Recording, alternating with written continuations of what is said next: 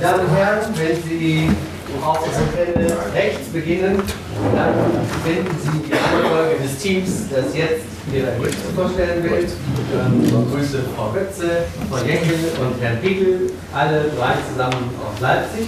Und wir werden sozusagen aus der Küche der Sozialkapitalforschung einen Beitrag hören, religiöse Vielfalt als Integrationsressource oder Konfliktfaktor, religiöses Sozialkapital, religiöse Pluralisierung und politische Integration. Da geht es also um viele Dinge. Vielen Dank für Ihre einleitenden Worte. Äh, ich möchte der Tradition ein bisschen treu bleiben und äh, auch gleich sagen, dass wir nicht aus der politikwissenschaftlichen Ecke kommen, sondern äh, aus der Theologie und aus der Religionssoziologie und wir bitten daher um Verständnis, falls so ein bisschen politikwissenschaftliches Know-how fehlen sollte. Im Anschluss an die Vorträge von Frau Klug und den Münsteraner Kollegen möchten wir noch ein bisschen weiter in die Materie Religion als gesellschaftliches und demokratisches Element gehen und uns mit religiösem Sozialkapital beschäftigen. Wir möchten das religiöse Sozialkapital in unserem Vortrag einerseits hinsichtlich, hinsichtlich dessen Wirkung auf gesellschaftliche Integration, aber andererseits auch die Aufrechterhaltung bzw. Stärkung der Demokratie näher untersuchen. Ich stelle Ihnen den Ablauf kurz vor. Was ist das denn? Halt! Zunächst werden wir die Problemstellung analysieren. Das schließt religiöse Pluralisierung ebenso ein wie die beobachtbare Integrationsdebatte. Über eine theoretische Reflexion des Begriffes Sozialkapital und hier besonders des religiösen Sozialkapitals werden wir Sie zu unseren empirischen Ergebnissen leiten. Diese Ergebnisse sollen die Wirkungsweisen des religiösen Sozialkapitals auf die gesellschaftliche Integration und Stützung der Demokratie aufzeigen. Seit mehreren Jahrzehnten ist ein Anstieg an Migranten in Deutschland, aber auch in den meisten anderen westeuropäischen Ländern zu verzeichnen. Diese Migranten unterscheiden sich abgesehen vom nationalen Ursprung oft auch durch einen anderen Aspekt von den Einheimischen – Sie sind häufig Angehörige von Religionen, die nicht als traditionell europäische bezeichnet werden können. Das heißt, sie sind nicht christlich. Das religiöse Bild ist bunter geworden.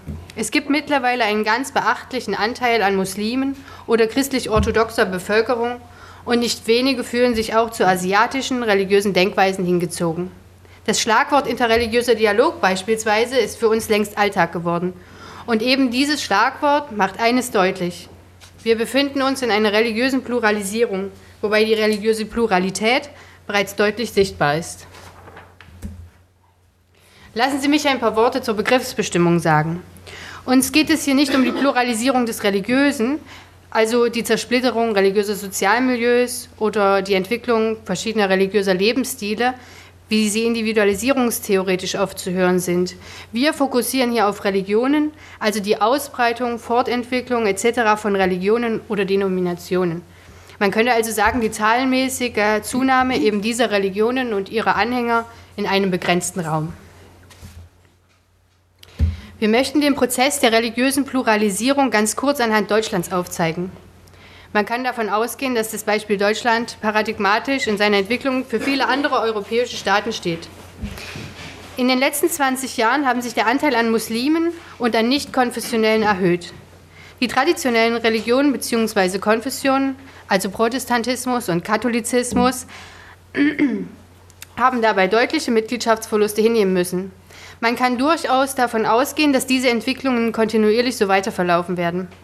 Gründe dafür sind einerseits die Zuwanderung nach Deutschland bzw. Europa, aber auch die höhere Fertilität der Immigranten im Gegensatz zu den Einheimischen. Real gesehen sind die Werte zur religiöser Pluralisierung nicht im, im überdimensional hoch. Die Bevölkerung jedoch nimmt sie um ein Vielfaches wahr, weil sie auch die Migrationsbewegungen viel stärker wahrnimmt, als sie tatsächlich sind. Das Bild der Menschen wird dabei vorrangig durch die Medien geprägt. Ein prominentes und vorhin schon zitiertes Beispiel ist die Debatte nach der Publikation äh, von Thilo Sarrazins Monographie Deutschland schafft sich ab. Aber auch die Veröffentlichung von Teilergebnissen einer Integrationsstudie durch Bundesinnenminister Friedrich vor circa sechs, äh, vier Wochen kann darunter subsumiert werden. Migrations- und Integrationsdebatte können in diesen Beispielen mittlerweile nahezu synonym verwendet werden. Migration und ganz besonders die muslimischen Migranten, Entschuldigung, Migranten und ganz besonders die muslimischen Migranten sind aus den täglichen Schlagzeilen nicht wegzudenken. Es müssen ja viele sein, wenn wir ständig von ihnen hören oder nicht. Problematisch ist dabei, dass vor allem negative Berichterstattungen zu hören sind. Das Bild der Einheimischen von den Immigranten wird dadurch erheblich verzerrt geprägt. Betrachtet man beispielsweise hier anhand von Daten aus dem European Value Survey von 2008, das ist eine Spezialerhebung zum Thema Religion, die Frage, wen hätten Sie nicht so gerne als Nachbarn? Und nimmt sie als Indikator für die Einstellung gegenüber speziellen sozialen Gruppen, dann zeigen die Ergebnisse in verschiedenen Ländern Europas durchweg ablehnende Haltungen gegenüber sogenannten Ausländern, wobei die Ausprägungen in den einzelnen Ländern natürlich variieren. Das Bemerkenswerte an unserer Aufstellung hier ist der Unterschied zwischen der Ablehnung von sogenannten Ausländern im Allgemeinen und Muslimen als Nachbarn. Außer in Großbritannien zeigt sich dieser Trend deutlich. Besonders hohe Ausprägungen finden sich in Ostdeutschland, Österreich und Finnland. Andere nordeuropäische Länder und Frankreich dagegen zeigen deutlich niedrigere Ablehnungswerte. Was aus der Tabelle klar erkennbar wird, habe ich bereits angedeutet. Die öffentliche Wahrnehmung der Migranten hat sich verlagert. Was die Medien offerieren, nimmt die Bevölkerung an. Hier fand und findet ein Labeling, wenn man Tschetschans Begriff verwenden möchte, statt. Es geht nicht mehr um Migranten an sich. Hier rückt pauschal der ethnisch-religiöse Bezug bei der Betrachtung und Bewertung einer speziellen Gruppe von Immigranten oder auch nur solchen, die danach aussehen, in den Fokus. Die gelabelte Gruppe wird mit realen negativen Gegebenheiten in Verbindung gebracht, wie dem vermehrt wahrgenommenen Terrorismus, die Ghettobildung in Großstädten oder Probleme im Bildungssektor. Die, die Individuen und, ihre, und ihr jeweiliges Verhalten und ihre Einstellungen scheinen dabei, vielleicht auch wegen geringen Wissens der Einheimischen, unbeachtet zu bleiben. Durch das Labeling der Muslime als ethnisch-religiöse Gruppe wird den Einheimischen sehr bewusst, dass sich die religiöse Lage im Land ändert. Vor dem Hintergrund der oben angesprochenen Probleme, die es mit Migranten geben kann, keimen oft negative Vorurteile und Forderungen nach Anpassung auf. Politik nimmt sich der Integrationsproblematik an, um Gesellschaft zusammenzuhalten. Die Frage ist dann, wie integriert man die Migranten in die Gesamtgesellschaft? Sollten sie sich anpassen an eine manchmal so bezeichnete Leitkultur? Oder ist der Multikulturalismus, in dem verschiedenste Kulturen und damit auch Religionen absolut uneingeschränkt nebeneinander agieren können, vorzuziehen? Prinzipiell ist hier hervorzuheben, dass beide Lager, egal ob liberal oder strikt, von verschiedenen Kulturen der Einheimischen und Immigranten ausgehen. Beides spiegelt also normative Positionen wider, ohne dass wir sie hier bewerten wollen. Wir möchten uns von beiden Positionen gerne etwas wegbewegen. Nicht unbedingt die Anpassung oder eben Toleranz von Kulturen ist für die Integration und damit den Zusammenhalt der Gesellschaft ausschlaggebend. Denn folgt man der politischen Kulturforschung, dann kann Integration viel besser über eine gemeinsam geteilte politische Kultur erfolgen. Das bedeutet, dass von allen Bürgern, seien es nun Einheimische oder Migranten, die politischen Grundwerte für unseren Blickwinkel hier Europa, also die demokratischen Grundwerte, ihre Strukturen und ihre Vertreter unterstützt werden. Die Identifikation mit der politischen Gemeinschaft bildet also unter allen einen gemeinsam geteilten Wert, der unabhängig von ihren jeweiligen Kulturen gesellschaftsintegrierend wirken kann und somit die Integrationsdebatte entscheidend prägen sollte. Wir möchten den Punkt der politischen Gemeinschaft weiter verfolgen. Prinzipiell ist die Integration natürlich auch immer über Kontakte möglich.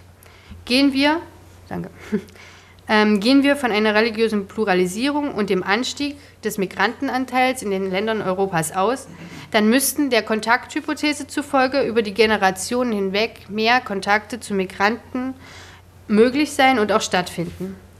Diese Kontakte sollten schließlich zum Abbau von Stereotypen beitragen. In unserem Falle sollte sich also durch religiöse Pluralisierung äh, und Migrantenzunahme das Labeling Muslime mit seinen negativen Facetten aufweichen und damit Integration befördern. Allerdings hält die Stereotypenforschung dagegen, dass Vorurteile nicht unbedingt durch Kontakte abgebaut werden, vor allen Dingen wenn es sich um erzwungene Kontakte wie zum Beispiel am Arbeitsplatz handelt. Ich fasse bis hierhin zusammen. Neben den zunehmenden Kontaktmöglichkeiten über die Generationenabfolge kann man davon ausgehen, dass auch eine Veränderung in der politischen Unterstützung bei den Einwanderern eintritt. Integration wird erleichtert und ermöglicht, indem alle die gleiche politische Kultur, also demokratische Grundwerte und Akzeptanz des demokratischen Systems teilen. Damit reduzieren sich auch die wahrgenommenen Differenzen zwischen den Religionsgruppen, denn man fühlt sich zu einer politischen Gemeinschaft gehörig. Hier sehen wir das integrative Moment. Man könnte also sagen, mehr Einwanderer, mehr religiöse Pluralisierung, mehr Integration. Die Theorie des Sozialkapitals versucht nun diese verbindenden Elemente in einer integrationsbedürftigen Gesellschaft zu beschreiben. Dabei kann einerseits von abgrenzendem oder von integrativem Potenzial bei verschiedensten Sozialgruppen gesprochen werden, was gleichzeitig die Voraussetzung zur Unterstützung der politischen, politischen Kultur darstellt. Was genau versteht man also unter sozialem Kapital? Die von uns verwendete Theorie geht auf den Amerikaner Robert Putnam zurück. Er untersuchte 1993 in Norditalien die Umsetzung von Institutionenreformen und stellte fest, dass sie umso erfolgreicher verliefen, je stärker angesiedelte Vereine und Netzwerke verankert waren. Erklärung lieferte die dadurch stärker ausgeprägte Vertrauenskultur. Vereine und Freiwilligennetzwerke stellen also zunächst eine Basis dar, um Kontakte zu anderen zu knüpfen und interpersonelles Vertrauen aufzubauen. Durch den wiederholten vertrauensvollen Umgang miteinander, gemäß der Norm generalisierter Reziprozität, wird dieses gruppeninterne Vertrauen dann auch auf die Gemeinschaft außerhalb der eigenen Gruppe übertragen.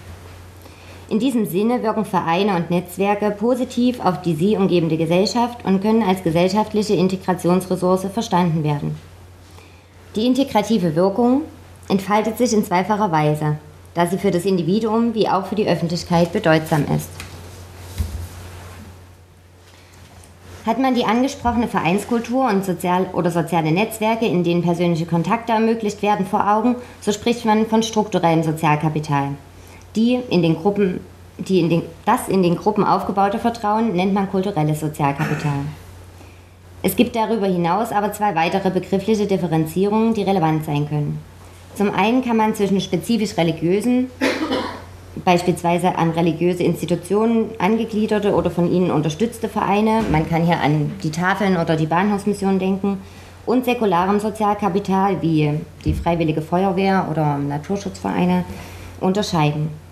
Des Weiteren spricht man vom brückenbildenden Potenzial dem sogenannten Bridging Social Capital, das innerhalb der Vereine aufgebaut und dann nach außen übertragen wird. Als Pendant dazu fungiert das Bonding Sozialkapital, welches eher die Identität innerhalb einer Gruppe stärkt und unter Umständen mit Abgrenzung nach außen einhergehen kann. Dieses abgrenzende Verhalten kann unter Umständen dann auch zu einem Konfliktfaktor werden. Dennoch kann das integrative Moment aber auch in beiden Fällen positiv für die Gesellschaft sein. Einerseits durch Integration in eine Gruppe hinein oder durch Vertrauensübertrag auf die Ebene der politischen Kultur. Lassen Sie uns zunächst einen Blick auf die Verteilung des strukturellen Sozialkapitals in Westeuropa werfen. Dargestellt sind sowohl generelle Vereinsmitgliedschaft in Blau sowie die aktive Mitarbeit und Teilnahme innerhalb von Vereinen und Netzwerken hier in Violett dargestellt. Um nur einige Länder zu nennen, finden wir beispielsweise in Dänemark, Norwegen und den Niederlanden eine starke Ausprägung an strukturellem Sozialkapital. In Portugal und Spanien hingegen sind soziale Netzwerke nur marginal vorhanden. Die Länder Frankreich, Irland und Deutschland liegen auf mittlerem Niveau. Bleiben wir einmal bei dieser Auswahl an Ländern und schauen wir uns nur das religiöse Sozialkapital, sprich die Mitgliedschaft und Mitarbeit in religiösen Vereinen an. Auch hier finden sich wieder Dänemark und die Niederlande ganz vorn, was zugleich heißt, dass die generell vorhandene Vereinsstruktur zu großen Teilen religiös geprägt ist. Interessant ist hierbei auch Irland, dessen vorhandenes strukturelles Sozialkapital fast deckungsgleich religiöses Sozialkapital ist. Zusammenfassend kann man also festhalten, dass religiöses Sozialkapital in der Bereitstellung der Möglichkeit, Vertrauen auszubilden, von besonderer Bedeutung ist. Kirchliche und religiöse Netzwerke im Allgemeinen sind kulturell gewachsen und dadurch in der Gesellschaft tief verankert. Sie weisen daher einen hohen Organisations- und Verbreitungsgrad auf. Denkt man außerdem an Klassiker wie zum Beispiel Dürkheim, so gingen bereits frühe religionssoziologische Annahmen von einer integrativen Wirkung von Religion aus.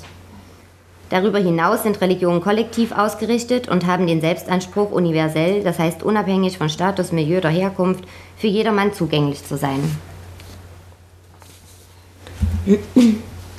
Setzt man nun das religiöse strukturelle Sozialkapital in Zusammenhang zum kulturellen Sozialkapital, zeigt sich ein interessantes Ergebnis. Die persönliche Religiosität oder Einstellung zur Kirche korrelieren deutlich negativ mit sozialem Vertrauen. Mitgliedschaft und Mitarbeit in religiösen Netzwerken hingegen stehen im positiven Zusammenhang zum kulturellen Sozialkapital. Betrachtet man hierzu noch einmal die ausgewählten Länder, so zeigt sich erneut bei Dänemark und den Niederlanden eine starke Ausprägung sozialen Vertrauens und zugleich eine hohe Verbreitung religiöser Netzwerkstrukturen. In Ländern wie Spanien, Portugal und Frankreich zeigt sich ein deutlich geringeres soziales Vertrauen und auch die religiösen Netzwerke liegen in diesen Ländern unter 10 Prozent.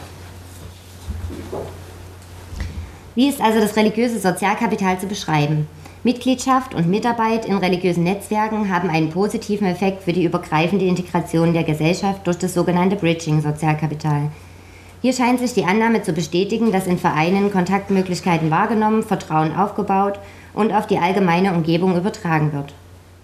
Eine starke Fokussierung auf die eigene religiöse Einstellung allerdings scheint hingegen eher den Effekt des Bonding zu betonen – Vereine mit religiösem Schwerpunkt scheinen zwar identitätsstiftend, aber nicht brückenbildend zu sein.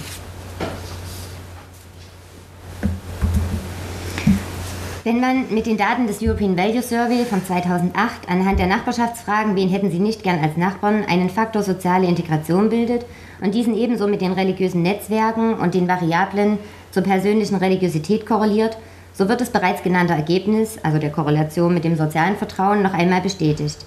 Während die religiösen Vereinsstrukturen positiv mit sozialer Integration korrelieren, steht die Religiosität wieder in einem deutlich negativen Zusammenhang mit sozialer Integration. Religiöse Netzwerke wirken integrierend und bilden soziales Vertrauen aus. Das Individuum kann Toleranz und Gemeinschaftsgefühl erfahren und ist durch Mitarbeit oder Mitgliedschaft in das öffentliche Leben eingebunden. Aber inwieweit kann man den Vertrauensübertrag auch auf der Ebene der politischen Kultur kenntlich machen? können durch religiöse Pluralisierung vermehrte religiöse Gruppierungen tatsächlich eine Basis für die Unterstützung der Demokratie sein?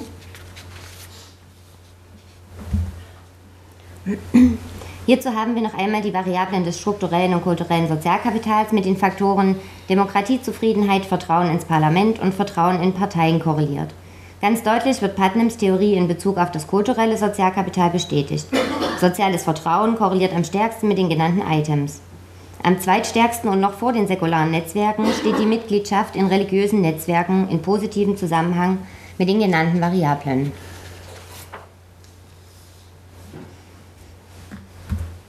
Abschließend kann also noch einmal zusammengefasst werden. Es ist nicht die religiöse Vielfalt an sich, sondern ihre Folgen, welche die Integration problematisieren. Vor allem durch mediale Verstärkung werden vorhandene Integrationsmöglichkeiten durch Stereotype überdeckt. Religiöse Vereine und Netzwerke stellen eine solche Integrationsmöglichkeit dar, weil sie Kontakte zwischen unterschiedlichen religiösen Mitgliedern und Gruppen herstellen können. Sie bilden zudem gruppeninternes und gruppenübergreifendes Vertrauen aus. Religiosität scheint das gruppeninterne kulturelle Sozialkapital zu verstärken. Ein großer Teil religiöser Vereine hingegen wirkt brückenbildend und hat einen positiven Einfluss auf die Unterstützung der politischen Kultur. Alles in allem ist das religiöse Sozialkapital eine Integrationsressource und förderlich für die Demokratie. Vielen Dank für Ihre Aufmerksamkeit.